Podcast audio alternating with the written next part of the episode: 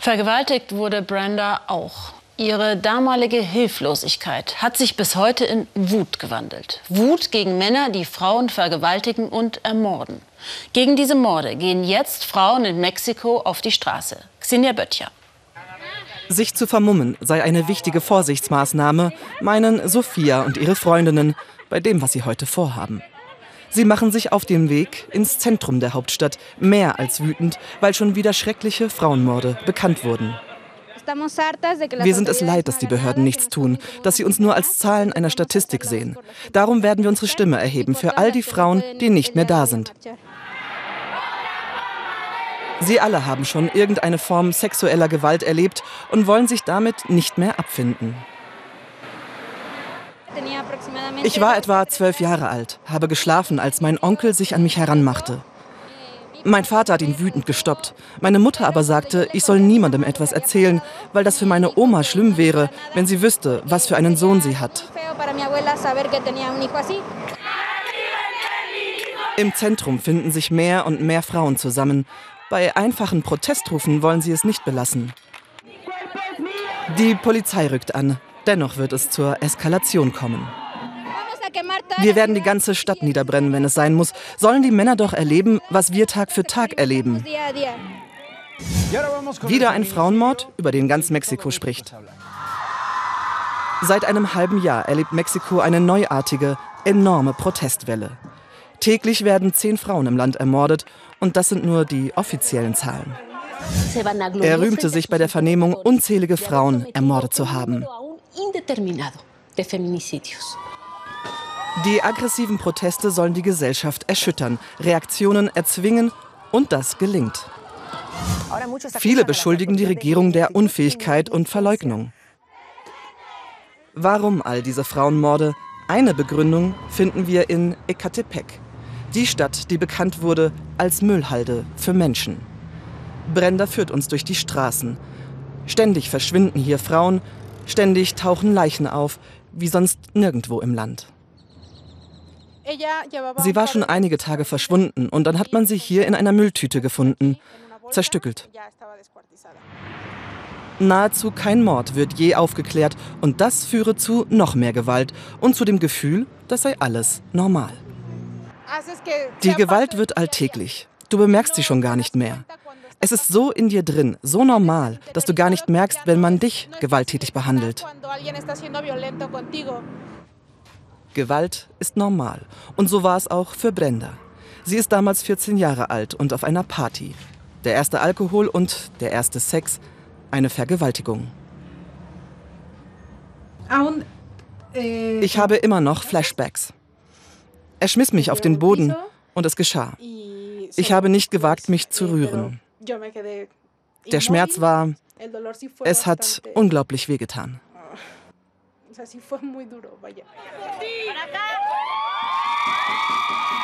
All das müsse enden. Darum geht es in der Hauptstadt wieder zur Sache. Die Aktivistinnen lassen ihrer Wut freien Lauf. Sie wollen beschmieren oder zerstören, für Aufmerksamkeit sorgen. Wann in der Geschichte seien Frauenrechte denn mit friedlichen Mitteln erlangt worden? Warum sollen wir Statuen respektieren an einem Ort, der uns nicht respektiert? Wir werden nicht mehr zulassen, dass uns ein scheiß Macho erobert. Provozierende Männer, diskutierende Männer, alle Männer sind hier jetzt ein Feindbild. Denn Männlichkeit, vielmehr der Macho-Mann, sei ein wichtiger Grund für die Frauenmorde. Die haben doch ein Problem. Die zerstören völlig wahllos, ohne Sinn. Was Macho in Mexiko heißt, könnte man jeden fragen. Vor der Kamera will es dagegen niemand sein. Wir sprechen mit Tano, der sich durchaus als Mann der Damen sieht. Für ihn sind die Aktivistinnen schon mal keine Frauen. Wie wollen wir sie nennen? Lesben, Mannsweiber. Klar seien Frau und Mann gleichberechtigt und Gewalt abzulehnen. Aber der Mann solle doch idealerweise die Familie führen und im Notfall seinen Willen durchsetzen. Erst muss man reden, sagen, du irrst und vor allem auch erklären, warum. Und wenn sie das nicht verstehen wollen, dann setzt es eben einen Schlag. Ich glaube nicht, dass sie das traumatisiert. Frauen hätten leider oft eine Mitschuld am Unglück, wenn sie sich zu offenherzig zeigten, zu freizügig lebten. Männer seien nun einmal lüstern. Wenn sie den Ruf haben, die schläft mit jedem, dann willst du auch ran.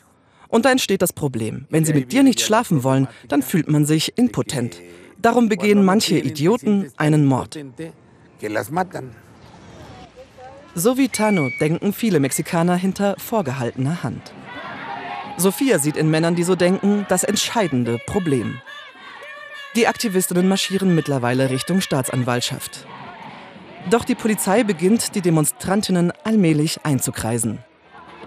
Noch einmal versucht Sophia, ein Denkmal zu erstürmen, hier ihren Protest zu verewigen.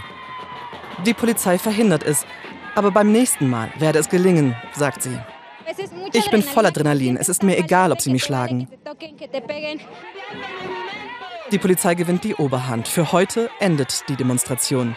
Aber es werde weitergehen, bis die Gesellschaft, der Präsident, die Polizei, die Justiz dem Frauenmorden endlich ein Ende setze.